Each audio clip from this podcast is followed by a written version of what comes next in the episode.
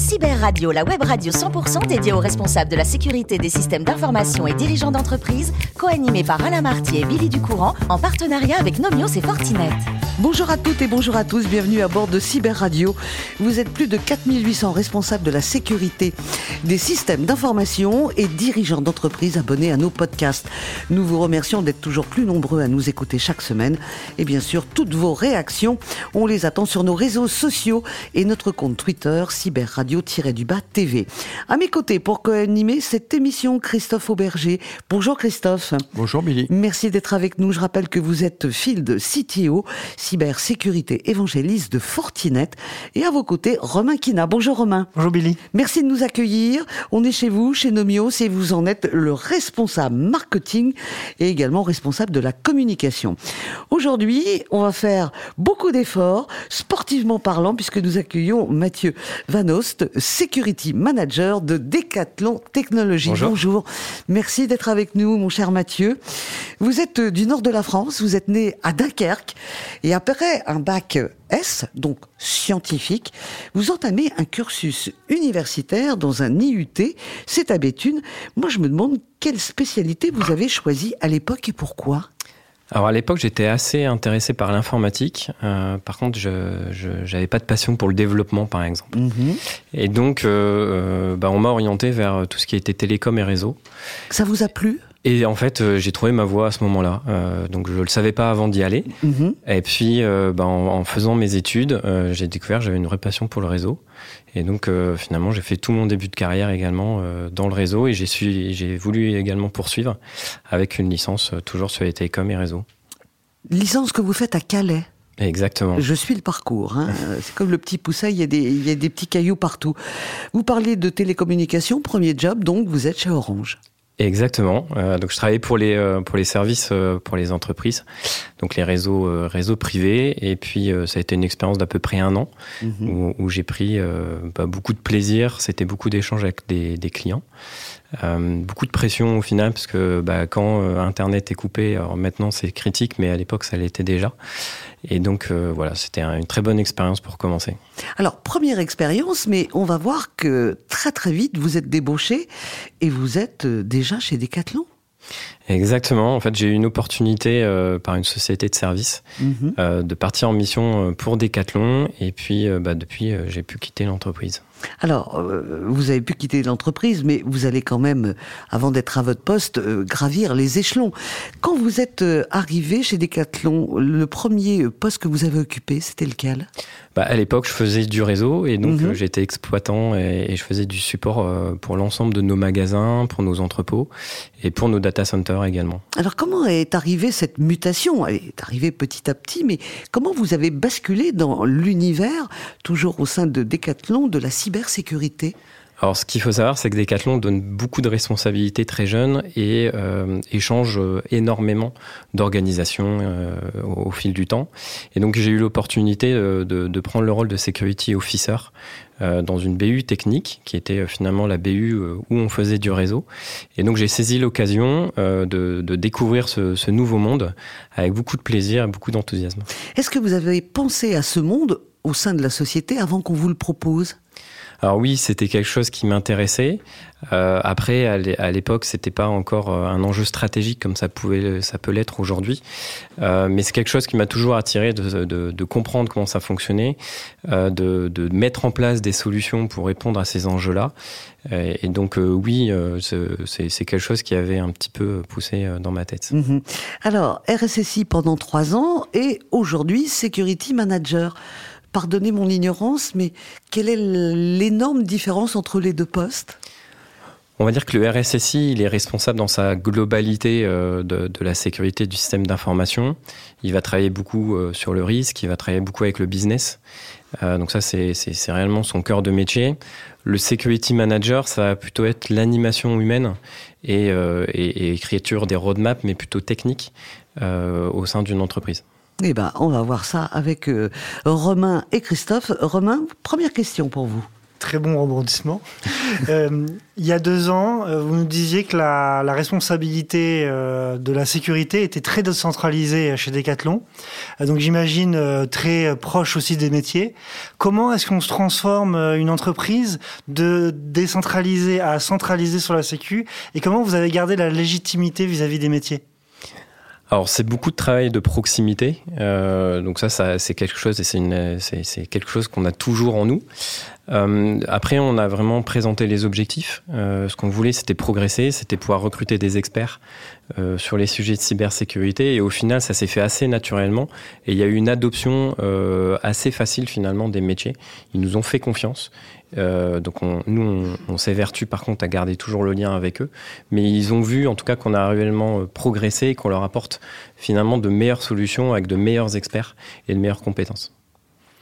De manière très concrète, euh, je vais régulièrement chez Decathlon, comme euh, à mon avis tout le monde, Ouais. et je suis assez marqué par le fait que euh, n'importe quel euh, caissier, conseiller, etc., peut sortir son smartphone et, euh, et aller vérifier euh, quelque chose, euh, donc extrêmement connecté, mais aussi en multi-device.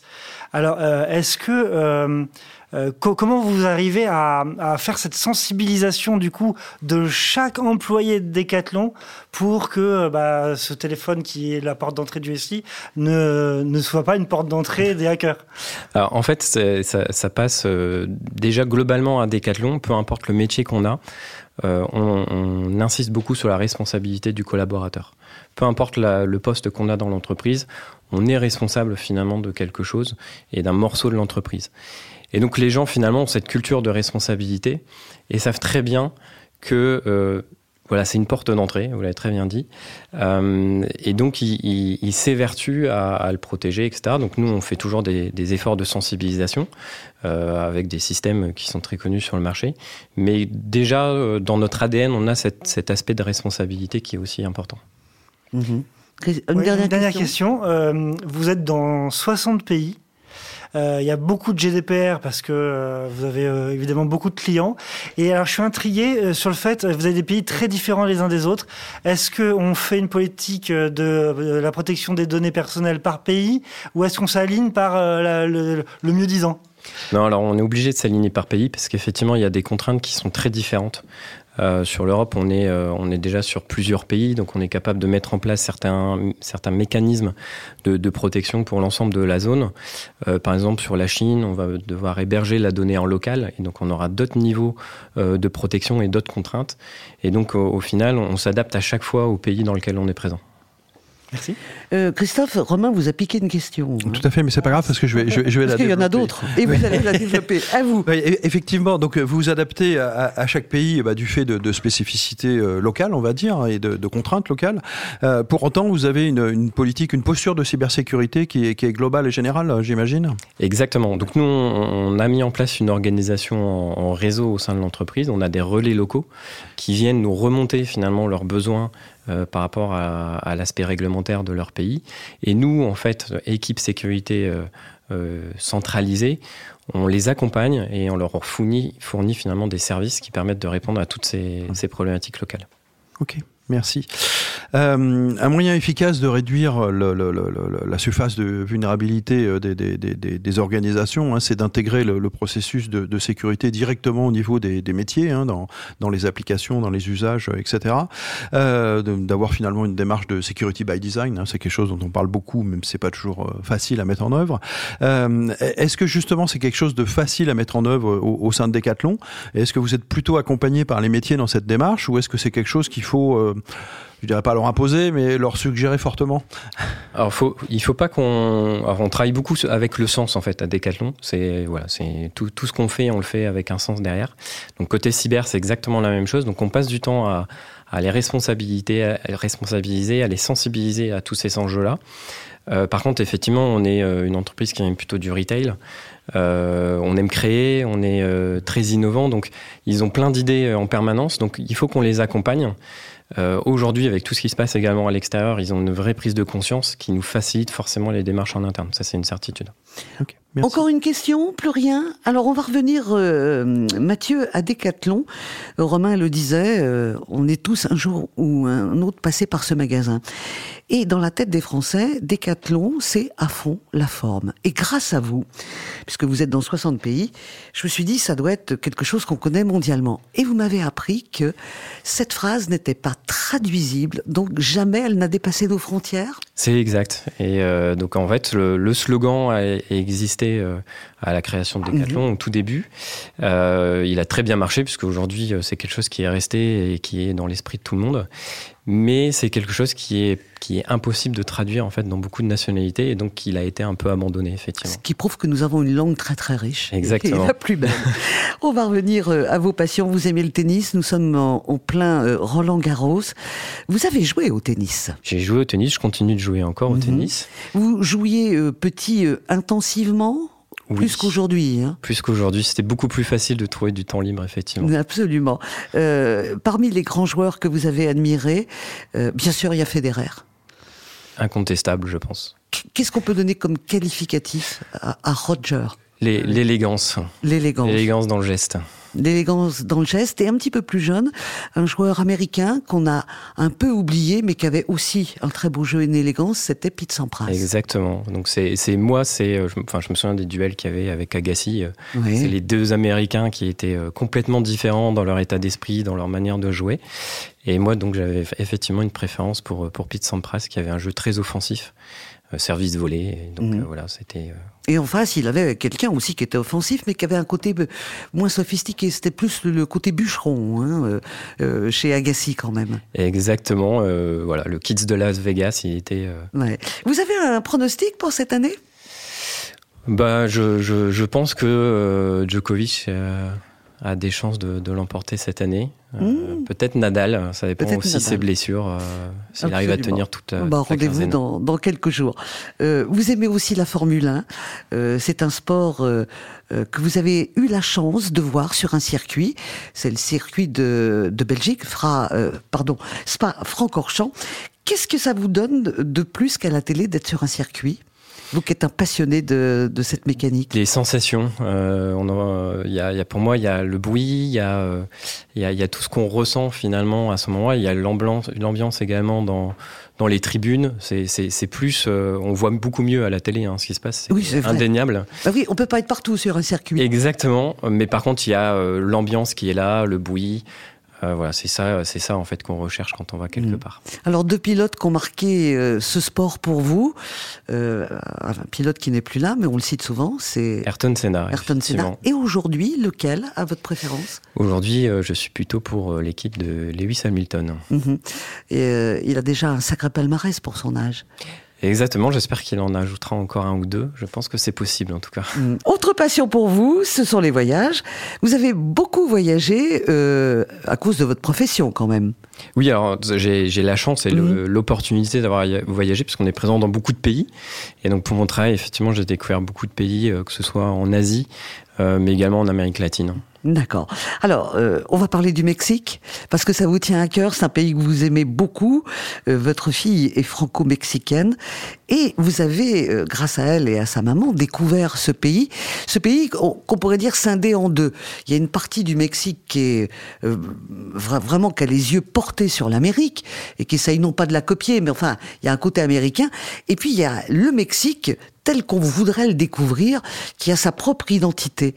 Euh, je suppose que c'est ce Mexique-là que vous avez adoré?